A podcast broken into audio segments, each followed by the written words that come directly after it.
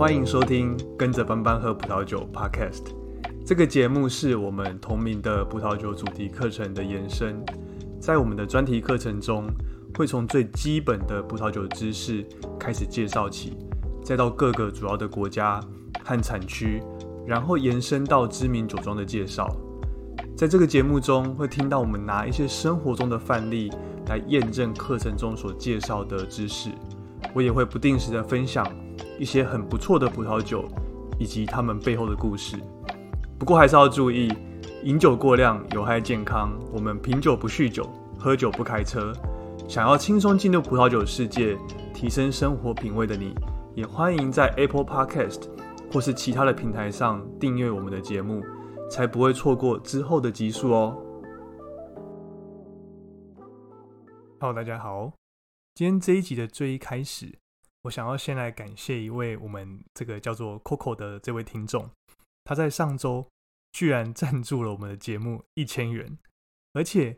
Coco 他不止赞助我们的节目，他也付费订阅了我们这个每个月九十九元的这个专题文章，这一笔节目的赞助金额。其实是我目前为止所收到的最大的一笔赞助的金额。那它同时也是我们这个专题的文章所收到的第一笔的订阅。其实说实话，我在收到的当下，我是非常的受宠若惊的。而且收到的时候，我的感觉是非常错愕的，因为我不太确定说我自己这个产出的内容是不是真的值这个价格。那我也很害怕会辜负我们的听众。对这个内容的期待。不过我这边也稍微来念一下，呃，Coco 他留言的内容。他说，呃，我很喜欢你设计的内容，平时又能学到知识，还有说话的表现的逻辑也让人学习起来没有负担，说话的方式也觉得很亲切。希望能一直听到看到班班持续产出优质的葡萄酒 Podcast 跟文章，是真的很谢谢这个 Coco。说实话。我自己做这个 podcast 和撰写文章，我最主要的目的，其实我只是希望可以把一些我知道的这个葡萄酒的知识，可以做一个有系统的整理和分享。我自己也边做边在学习当中。原本其实呃，我自己所知道的这个忠实听众，大概就是我妈。呃，我知道就是我妈在打扫和这个煮饭的时候，她都会把我这个 podcast 放放来听。那现在。我有办法知道，就是这些内容可以对一些也喜欢葡萄酒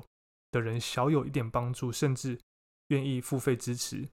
也真的是让我觉得很开心，然后也呃很有成就感。接下来呢，我也会呃继续加油。我今年的目标其实很小，但也觉得很困难，就是我希望可以呃持续的维持这个 podcast 和文章内容固定更新的一个频率。今年到目前为止，呃，至少 Podcast 还都维持在周更，还没有破功。我希望可以继续的持续下去。好，那我们就回来，呃，今天这一集的主要的题目。我在上一集的时候，其实我提到说，我在呃前两周整理了这个好事多的劣级酒庄，我把这个文章发到一个葡萄酒的社团之后，受到一个蛮好的一个回响。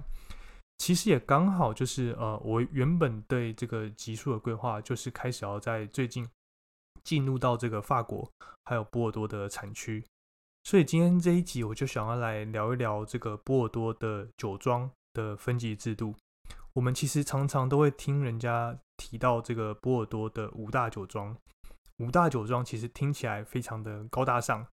呃，五大酒庄的酒其实也是非常的贵，可能是全世界。呃的葡萄酒里面，呃排最贵的前几名。那我们一般人其实不一定喝得起，我自己也喝不起。我大概就就只有一次在因缘机会的情况下喝过一次而已。那但是即使我们呃喝不起这个就五大酒庄的酒，但是呢，我听完这一集之后，我希望我们的听众可以知道说，五大酒庄的出现其实呃它跟这个波尔多它一八五五年的这个分级制度其实是息息相关的。那即使是这个不喝葡萄酒的人，我相信应该多少也都呃听过波尔多，那也都知道这个波尔多是法国，甚至是全世界最重要的这个葡萄酒的产区之一。然后我们学习葡萄酒的人，第一个认识的葡萄酒的产区，常常也都是呃波尔多。但是初学者常常最一开始就被这个波尔多的呃它很混乱的这个葡萄酒的分级制度。呃被搞得这个晕头转向，呃，大概只需要一堂课的时间，我们就可以从开始，然后到放弃，听完你就觉得啊，我不过是喝个酒，我要了解这种复杂的东西到底是要干嘛。不过呢，其实如果我们可以了解这个波尔多，它这个海港城市它的历史渊源，还有它在不同时期的这个定位，我们其实就会发现说，这个分级制度也没有说真的这么难以理解。我们可以就把它当做是听这个故事。我们这一集我们就可以来讲一讲这个波尔多它一八五五年分级制度的故事。不过在个在这之前呢，我们要先知道一件事情，就是呃，葡萄酒历史。悠久的这个波尔多这个地区，它在官方的分级制度上，其实就有五个不同的分级制度。第一个呢是这个一八五五年的列级酒庄分级制度。一八五五年这个年份是列级制度所颁布的这个年份。第二个分级制度是所谓的中级酒庄列表。第三个是圣爱美容列级酒庄的分级制度。然后第四个。是所谓的匠人酒庄，第五个则是所谓的这个格拉夫产区的列级酒庄。其中我刚刚讲的这五个呢，其中的前三个，这个一八五年列级酒庄分级制度跟中级酒庄列表，还有第三个圣爱美容列级酒庄分级制度，这三个是波尔多这个产区比较主要的分级制度。然后波尔多的分级制度呢，它其实是不跨区域的。我们常会听到这个左岸、右岸，但是彼此之间的分级是不跨区的。比如说，这个一八五五年的这个分级制度，它就只针对左岸的酒庄的红酒去做分级，名单里面你完全看不到任何右岸的酒庄，他们各自为政。然后，所以这也是呃让一般人觉得这个波尔多它的这个分级制度这么复杂、这么难懂的原因之一。不过，其实说实话，如果我们把它套用到这个比较现代的例子，我们就会觉得其实也没有那么难理解啦。一般的这个消费者都有这个选择障碍，对不对？我自己其实常常也呃都不知道要找餐厅的时候，我要去从哪里找起。所以呢，呃，就很自然就会出现一些这个所谓的呃餐厅餐厅的评鉴。那我们最常听到的这个高级餐厅的评鉴是什么？你应该不会跟我说是这个 Google 地图上的这个几颗星星，对不对？没错，就是这个米其林指南指南。然后呢，最近这个几年开始，米其林指南它也会开始针对这个台北还有台中的餐厅去做评鉴。那米其林指南里面，它除了这个主要的一星到三星的餐厅之外，它还有所谓的这个必比登推荐啊，所谓的这个米其林餐盘等等的不同的评鉴的指标。那得奖的餐厅，它除了是对这个主厨还有餐厅的本身是一个肯定之外，它在商业上，它也让这个消费者，像我这种的消费者，可以有个参考。我在需要找一些呃顶级餐厅的这样的一个场合，我就知道说我可以参考这个米其林他们提供的一个列表。更重要的是呢，这个列表也让餐厅的价格有一个可以参考的依据。三星通常都比二星比一星还高，不过我们也知道，就是所有的排名。都会有所谓的遗珠之憾，所以呢，出于这个商业上的考量，就会开始出现各种不同的评鉴表的产生。比如说，针对这个 Fine Dining，去年就会有这个从台湾人的观点出发的这个五百盘这个餐厅评鉴，那它又是另外一个不同的一个评鉴的标准。我们曾经介绍过一个我个人也很喜欢的一个餐厅，它在它是一个在长滨的这个 Fine Dining 餐厅，是那 Sarah 二世。它就还没有出现在这个米其林指南的名单里面，但是呢，它却出现在这个五百盘去年的评鉴里面，而且不但出现，还拿到这个前六名的这个七个餐盘。他那个这个主厨 Nick，他也荣获这个所谓的瞩目新瞩目新秀奖。那这个波尔多的这个酒庄分级制度，其实它就跟这种餐厅的评鉴的道理非常的类似，他把这个酒庄分成几个不同的级别。它让消费者在买葡萄酒的时候，对品质和价格，它可以有一个参考的根据。不过，其中有一个很大的不同点是，这个波尔多的酒庄的分级已经有超过一百年的历史。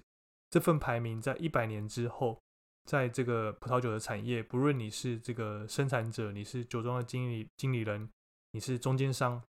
还是说你是这个进出口业者，你都可以参考这份排名。酒庄的分级制度的诞生呢，其实有也有它的这个历史的因素。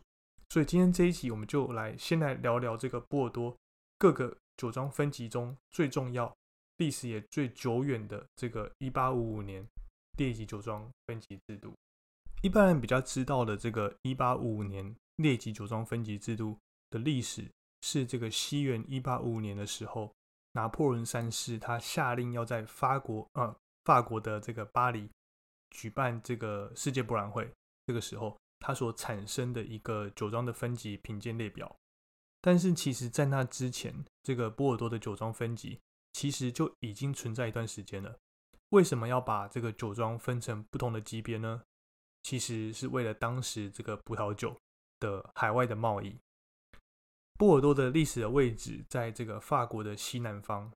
整个城市它临近一条河，叫做加龙河。所打造，加隆河它可以直通到大西洋，所以波尔多一直以来就是这个法国西南部一个很重要的一个港口。波尔多的这个城市，它酿酒的历史可以追溯到两千多年之前这个罗马帝国统治的时期，然后到了这个十二世纪的中期，波尔多它其实已经可以出口很大量的葡萄酒到英国。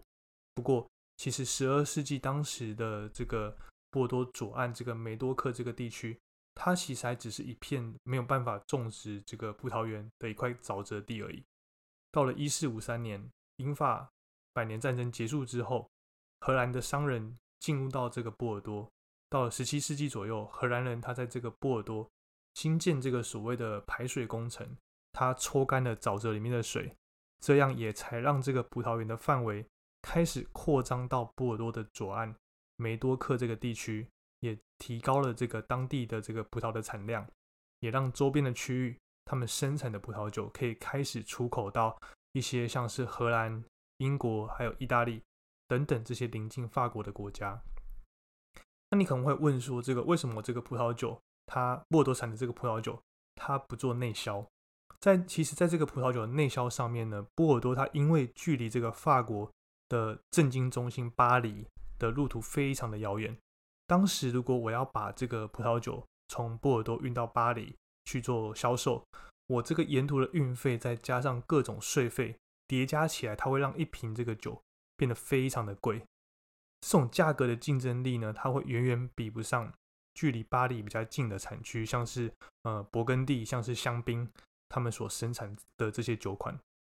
因此呢，当时这个波尔多的葡萄酒，它最主要就是会以国际贸易为主，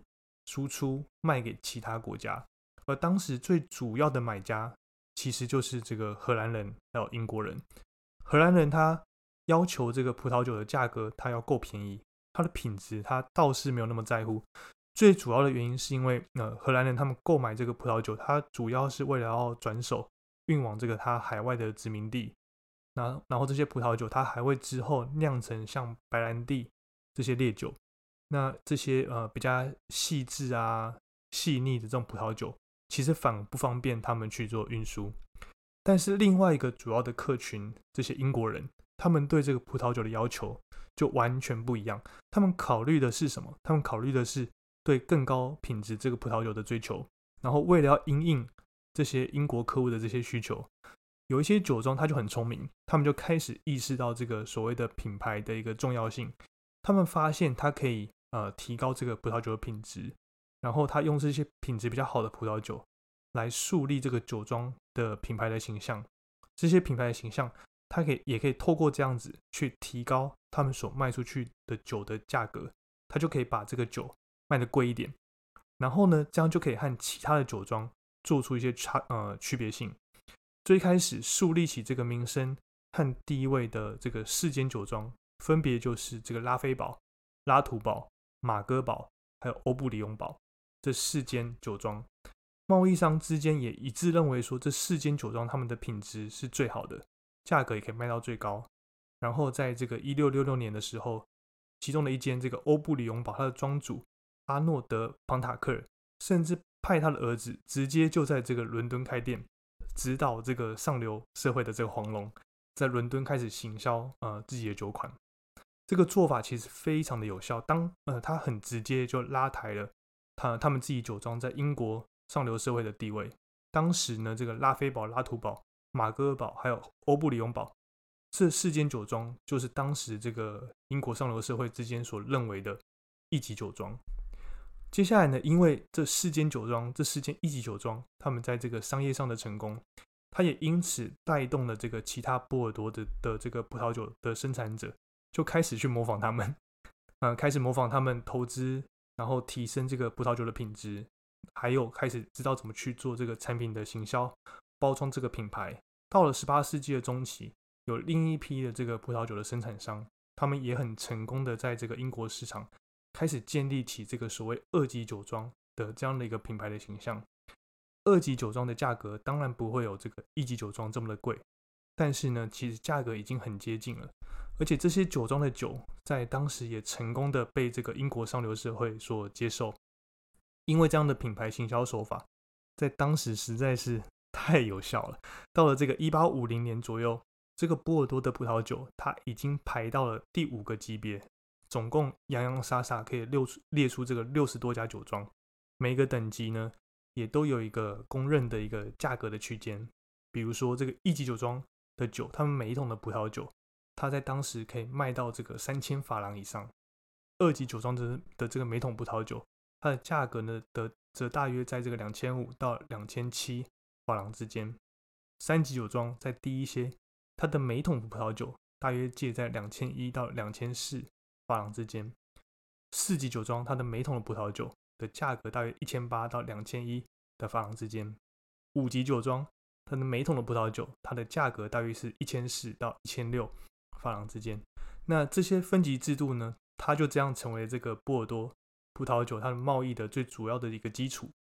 所有在这个葡萄酒产业的这个所有的参与者，包括葡萄酒的生产者、酒庄的经纪人、进出口的酒商，都对这个每个酒庄它是位在哪一个等级，他们都非常的熟悉，都耳熟能详。因为他们在每一年春天，当这个新酒要开始准备要卖的时候。那几千家的酒庄的主人都要和各式各样不同的经销通路商来一起给他们当年这个葡萄酒定出一个合理的价格。如果这个所有的价格都是靠这个双方喊价谈判呃定出这个价格，那不但会非常的混乱，而且又很没有效率。所以呢，这样把这个每个酒庄分成不同的级别，这样的一个分级的价目表，就变成了可以简化这个谈判。还有定价一个非常有效的一个手段。那它根据这个酒庄它长期以来的这个价格的记录，再根据当年的这个品质还有产量，做一个稍微去做一个调整，这样就可以让这个交易的双方可以比较有效率的去找到一个比较共同的一个出发点，也因此就可以很快速的去计算、去评呃去评估出当年这个新酒这个葡萄酒它的一个合理合理的一个价格区间会落在哪里。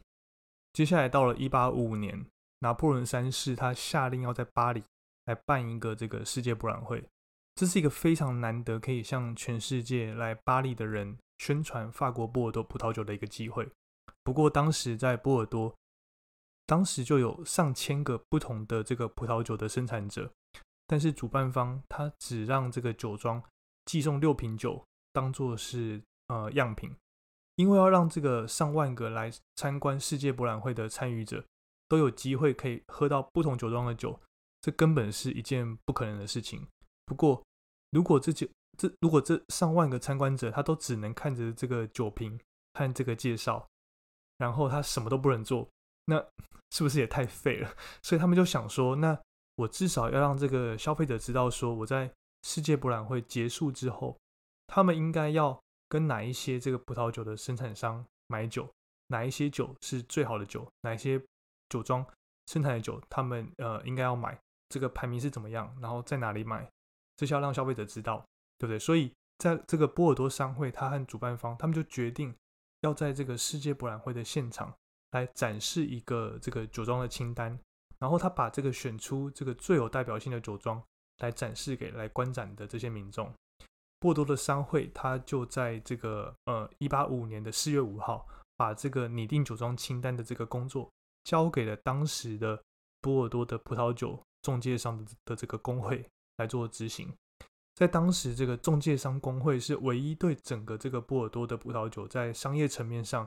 有比较全面了解的一个组织。呃，因为原本他们就已经有一个用来呃做这个进出口贸易，依照酒庄的品质和价格所做的一个分级表，所以在他们收到任务的两周以内，他们就有办法在这个一八五年的四月十八号提供一个非常完整的一个名单。这份名单也就是后来流传了上百年。的这个一八五五年波尔多葡萄酒列级酒庄的一个分级，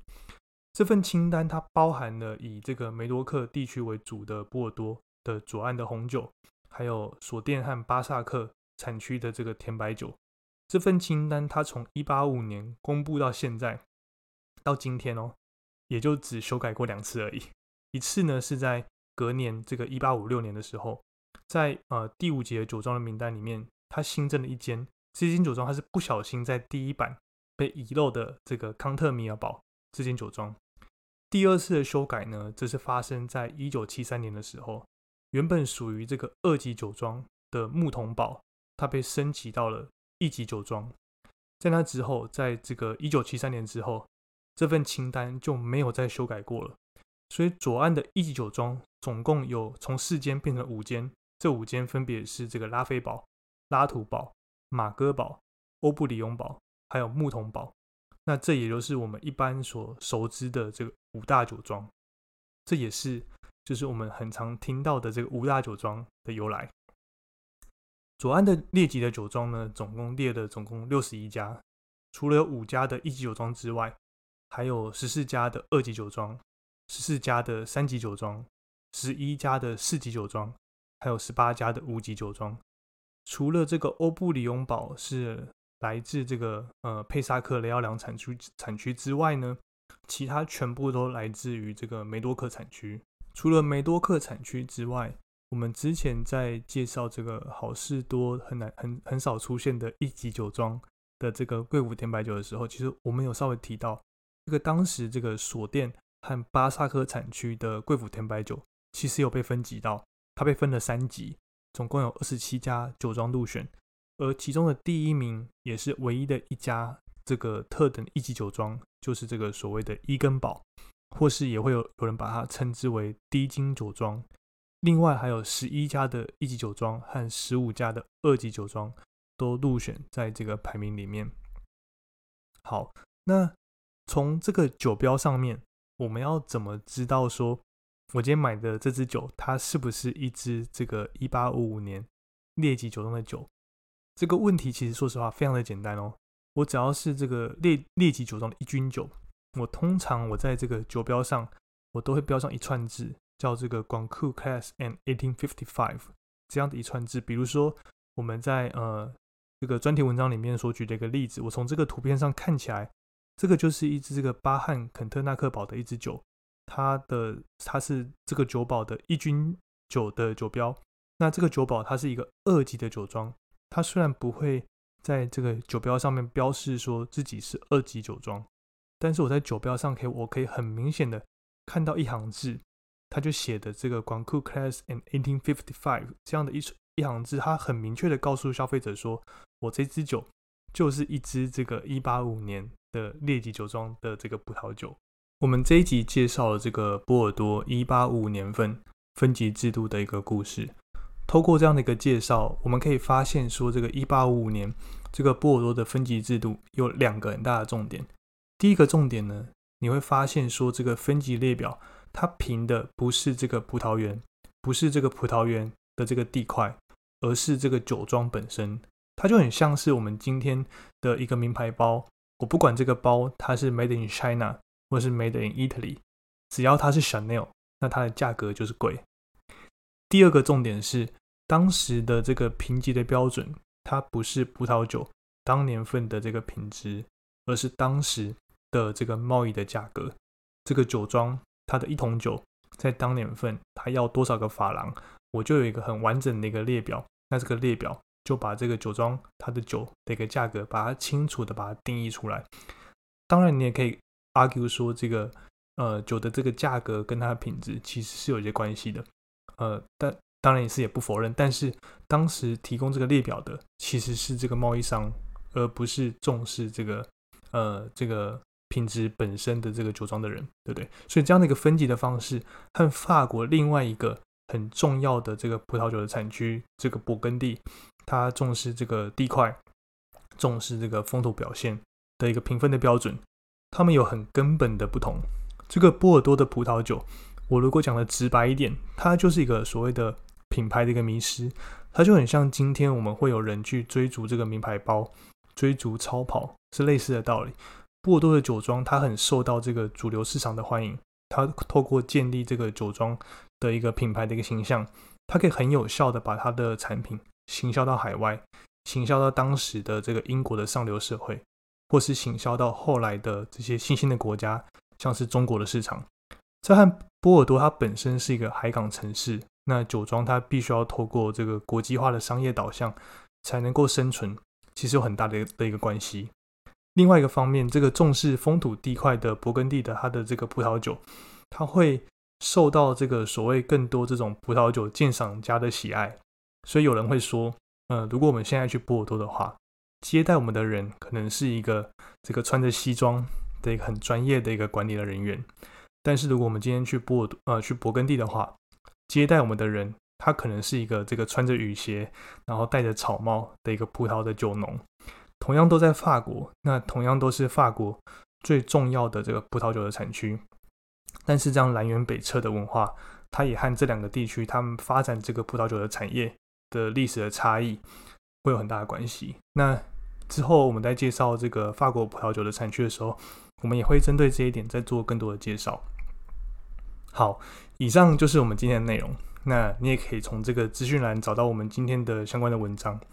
里面呢也会有这个所有的这个酒庄的列表。我把这个左岸的这个梅多克产区的红酒排名，从第一级到第五级的全部的六十一家酒庄，还有这个锁店和巴萨克贵府甜白酒排名的二十七家酒庄，还有他们的产区。他们的中文名称我全部都列在这个文章里面，也非常的详细。如果想要支持我们节目的话，从我们的资讯栏就可以找到这个赞助的连接。你可以选择要单次赞助任何你想要赞助的金额。如果喜欢我们的节目，也请分享给你也对葡萄酒有兴趣的朋友，或是在这个 Apple Podcast 或是 Spotify 给我们五星的评价。如果有任何的问题和建议，或是有什么任何想听的内容，也欢迎透过这个 Apple Podcast 的评价，或是 Instagram 私讯联络我们。最后，当然也希望听众可以阅读我们这个整理的文章，这个这些文章也都可以透过资讯连接里面可以找得到。就像我一直在说，我不我觉得不管是对这个准备 WSET Level Two 或是 Level Three，或者是单纯对这个了解葡萄酒知识感兴趣的听众，我觉得都会蛮有帮助的。好，那最后的最后，我也在今天这一集的最后面附上我这个从 YouTube 上面找到所有的这个一八五五年列级酒庄他们的发文的发音。这个其实是一个中国女生的 YouTube 的内容，我也会把原本的连接也附在这一集的这个资讯连接里面。这可能是我们呃第一次这个 Podcast 里面出现女生的声音，我希望大家不要吓到了。好，那。就先这样喽，我们下集见，拜拜。是 Chateau Lafitte Rothschild，Chateau Latour，Chateau Marco. Marco，Chateau Aubryon，Chateau Mouton Rothschild。下面我们来学习二级庄，布莱恩酒庄 Chateau Brand Contenac。爱士图尔酒庄 Chateau g o s t e s o n e l 保加龙酒庄 Chateau du Creux Bourgaillot，杜霍酒庄 Chateau Durfort Vivance，金玫瑰酒庄 Chateau Croyot La Rose，利士金酒庄 Chateau Lascombe，雄狮酒庄 Chateau Leoville Lascaz，巴顿酒庄 Chateau Leoville Barton，波菲酒庄 Chateau Leoville Boisferré，梦玫瑰酒庄 Chateau Montrose。壁上男爵酒庄 Chateau Bichon Longueville Baron，壁上女爵酒庄 Chateau Bichon Longueville Comtesse de Lalande，鲁城世家酒庄 Chateau Hosan Segla，路仙哥酒庄 Chateau Hosan Gassi。然后我们来学三级庄。贝卡塔纳酒庄 Chateau Boyd Gontenac，凯隆世家酒庄 Chateau Galon Segur） 肯德布朗酒庄 Chateau Gontenac Brown，迪士美酒庄 Chateau Demirai，迪仙酒庄 Chateau Dison） 菲利酒庄 Chateau Ferrière，美人鱼酒庄 Chateau Giscourt，麒麟酒庄 Chateau Girouan，拉拉贡酒庄 Chateau La Lagune。丽冠酒庄 Chateau Lagrange，丽冠巴顿酒庄 Chateau Langoa Barton，马利戈酒庄 Chateau Malesco Saint-Exupéry，侯爵酒庄 Chateau Marquis d'Alem，宝马酒庄 Chateau Palmer。下面是四季庄，龙船酒庄 Chateau Bechevel，班尼尔酒庄 Chateau Braner du Creux，杜哈米龙酒庄。Château du Armilon，拉图加利酒庄；Château La Tour Garnet，拉科鲁西酒庄；Château La Font Rocher，德达侯爵酒庄；Château Marquis de Term，宝爵酒庄；Château Bouget，立仙酒庄；Château Prieuré Lichine。圣皮尔酒庄 Chateau Saint-Pierre，大堡酒庄 Chateau d'Albo，五级庄，巴特利酒庄 Chateau 巴达耶，巴加夫酒庄 Chateau Belgrave，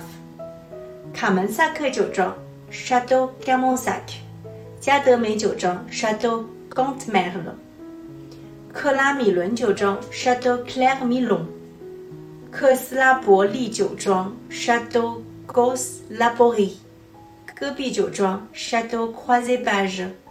达麦酒庄 Chateau Darmayac） 杜扎克酒庄 Chateau d'Ozac，杜特酒庄 Chateau du Tertre，